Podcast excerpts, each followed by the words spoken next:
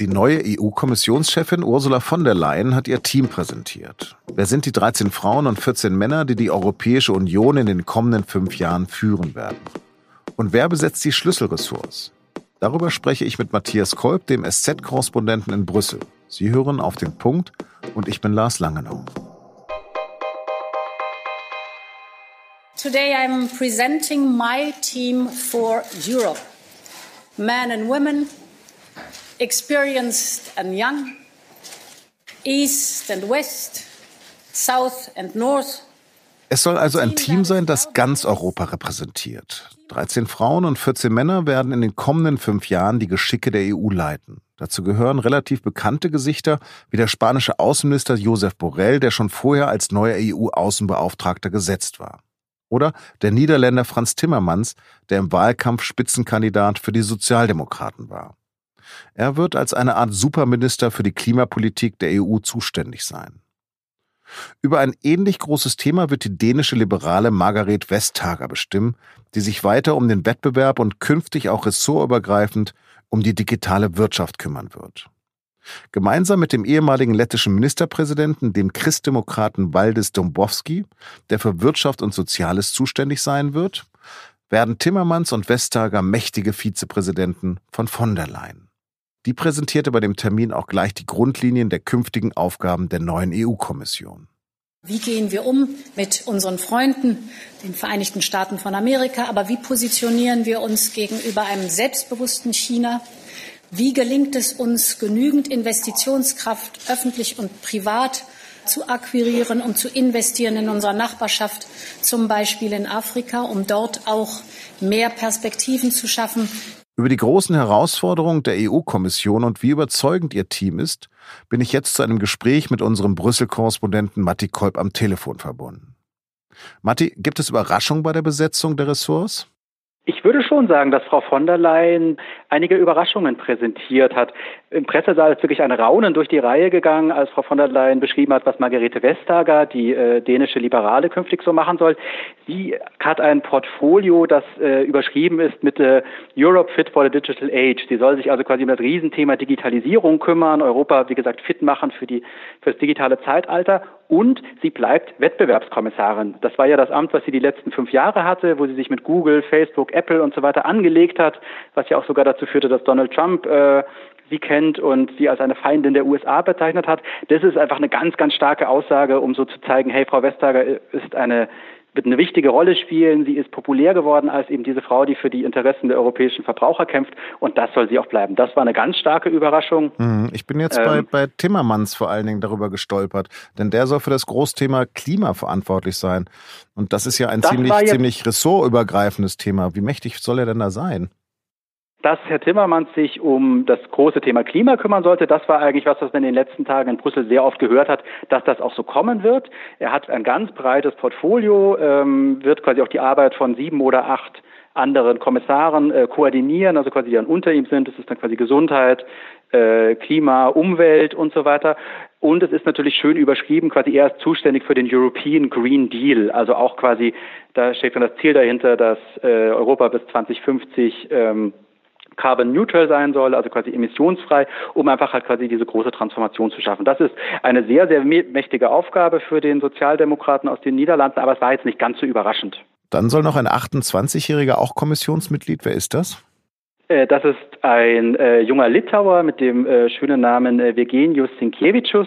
Genau, er ist erst äh, 28, war bisher der Wirtschafts- und Innovationsminister in seinem Land und er wird künftig zuständig sein für äh, Umwelt und Ozeane, also unter diesem äh, unter Franz Timmermann sich um dieses große Thema kümmern und äh, hat einen sehr guten Ruf ähm, und äh, ist sicherlich auch ein bisschen dafür gedacht, um quasi die Fridays for Future äh, Generation und die Jüngeren einfach da auch etwas abzuholen. Also jemand, der Jahrgang 1990 ist, äh, da einen besseren Bezug dazu haben soll.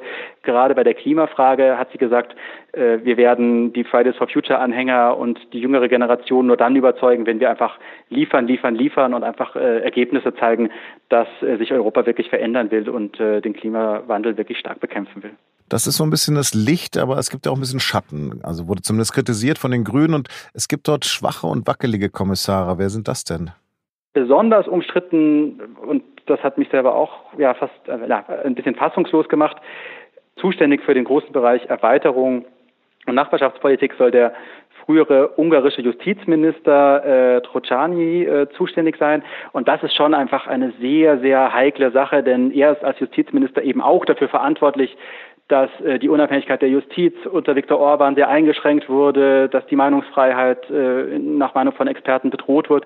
Und er soll jetzt quasi dafür verantwortlich sein, den Staaten auf dem Westbalkan, auf der Ukraine quasi dazu zu helfen, sich zu modernisieren, äh, Korruption zu bekämpfen, den Rechtsstaat aufzubauen, um dann irgendwann mal bei der EU beitreten zu können.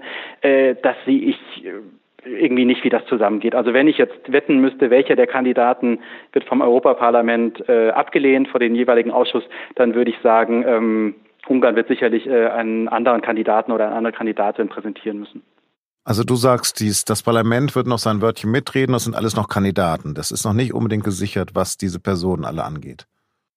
Äh, das ist glaube ich, bei fast allen schon ähm, jetzt eine relativ sichere Sache, weil die meisten ja wirklich sehr erfahrene Politiker sind, entweder, ich würde schätzen, ein, ein, ein Drittel etwa war schon in der EU-Kommission, also die kennen das Brüsseler Geschäft sehr gut, die anderen waren Minister oder Abgeordnete und äh, Frau von der Leyen hat ja schon in der Art äh, ein bisschen ausgewählt, wer hat vorher bestimmte Vorkenntnisse und Erfahrungen. Also ich glaube, da gibt es schon bei den meisten äh, auch die nötige Expertise, aber es ist halt eben wirklich eine ganz grundsätzliche Frage, möchte man wirklich jemanden, der äh, in Bezug auf Nordmazedonien, Serbien, Bosnien-Herzegowina, Ukraine jetzt darauf drängen soll, dass Rechtsstaatlichkeit äh, ganz klar eingehalten werden muss, ähm, sollte der wirklich aus einem Land kommen wie Ungarn, äh, wo es ja wirklich äh, erhebliche Probleme da gibt, da hat man wirklich einen großen, muss man ein großes Fragezeichen stellen.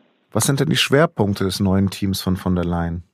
Frau von der Leyen hat gesprochen, das soll eine geopolitische Kommission auch sein. Also sie möchte quasi wirklich, dass die EU äh, stärker nach außen auftritt. Sie hat mehrmals gesagt, die Welt braucht mehr Europa. Ähm, also sie möchte da quasi eine schlagkräftige Truppe haben.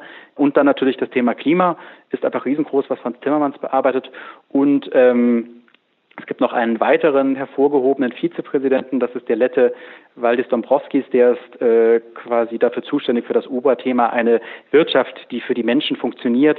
Es gibt Überlegungen, europaweit einen Mindestlohn einzuführen oder eine äh, Arbeitslosenrückversicherung, also so quasi diese ganzen Themen auch anzupacken, dass der Bürger äh, in den 27 Ländern einfach auch merkt, so quasi die EU-Mitgliedschaft, das bringt mir auch ganz konkret was, da sollten wir auf diesem Weg einfach weitergehen. Wie hat sich von der Leyen denn präsentiert, deiner Meinung nach? Ähm, also da war sie sehr äh, professionell, würde ich sagen, sehr souverän und ähm, dass sie natürlich lange genug äh, im politischen Geschäft dabei ist, dass sie bestimmte Fragen, die sie erstmal nicht beantworten will, einfach dann übergeht äh, oder andere Sachen sagt, das ist, glaube ich, jetzt auch keine, keine Überraschung. Also generell äh, eine gute Performance und sie hat sich sehr viel Zeit genommen, auch für die Journalisten. Das kam, äh, kam sehr gut an, also mehr als anderthalb Stunden. Man hatte schon wirklich das Gefühl, äh, solange ihr Fragen habt, bleibe ich hier und beantworte die so gut ich kann. Das war ein ziemlich guter Auftritt, würde ich sagen. Vielen Dank und jetzt noch drei Nachrichten. Die Ministerpräsidentin von Mecklenburg-Vorpommern, Manuela Schwesig, legt ihren kommissarischen SPD-Vorsitz nieder, weil sie an Brustkrebs erkrankt ist. Die Diagnose Brustkrebs hat mich und meine Familie schwer getroffen. So etwas ist immer ein riesiger Schock. Die gute Nachricht für mich ist, dieser Krebs ist heilbar. Schwesig bat um Verständnis, dass die Behandlung Zeit und Kraft kosten werde. Sie sei aber zuversichtlich, dass sie wieder vollständig gesund werde und wolle deshalb Regierungschefin und SPD-Landesvorsitzende bleiben. Bundesfinanzminister Olaf Scholz warnte in der Haushaltsdebatte im Bundestag vor einer neuen Rezession. Der drohenden Wirtschaftskrise wolle er mit vielen Milliarden begegnen, sagte der SPD-Politiker in Berlin. Er verteidigte den Haushalt gegen Kritik und sagte, dass der Etat erneut ohne neue Schulden auskommen würde. Endgültig beschlossen wird der Bundeshaushalt im November. Das deutsche Bildungssystem bekommt laut einer neuen Studie gute Noten für Vorschule, Kita und höhere Abschlüsse. Nachholbedarf gibt es dagegen bei der Finanzierung der Grundschulen und bei der Gleichbehandlung von Männern und Frauen. In dem Ländervergleich der Organisation für wirtschaftliche Zusammenarbeit und Entwicklung werden die Bildungssysteme und Bildungsausgaben der 36 OECD-Länder und zehn weiterer Länder miteinander verglichen.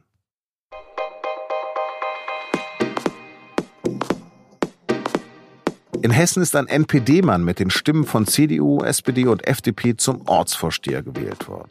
Wie kann es sein, dass Vertreter demokratischer Parteien einem Neonazi ihre Stimme geben? Auf der Reportageseite der SZ, der Seite 3 von Mittwoch, finden Sie eine Spurensuche in Altenburg, wo sich plötzlich alle für den Vorfall schämen. Das war auf den Punkt. Redaktionsschluss war 16 Uhr. Vielen Dank fürs Zuhören und bleiben Sie uns gewogen.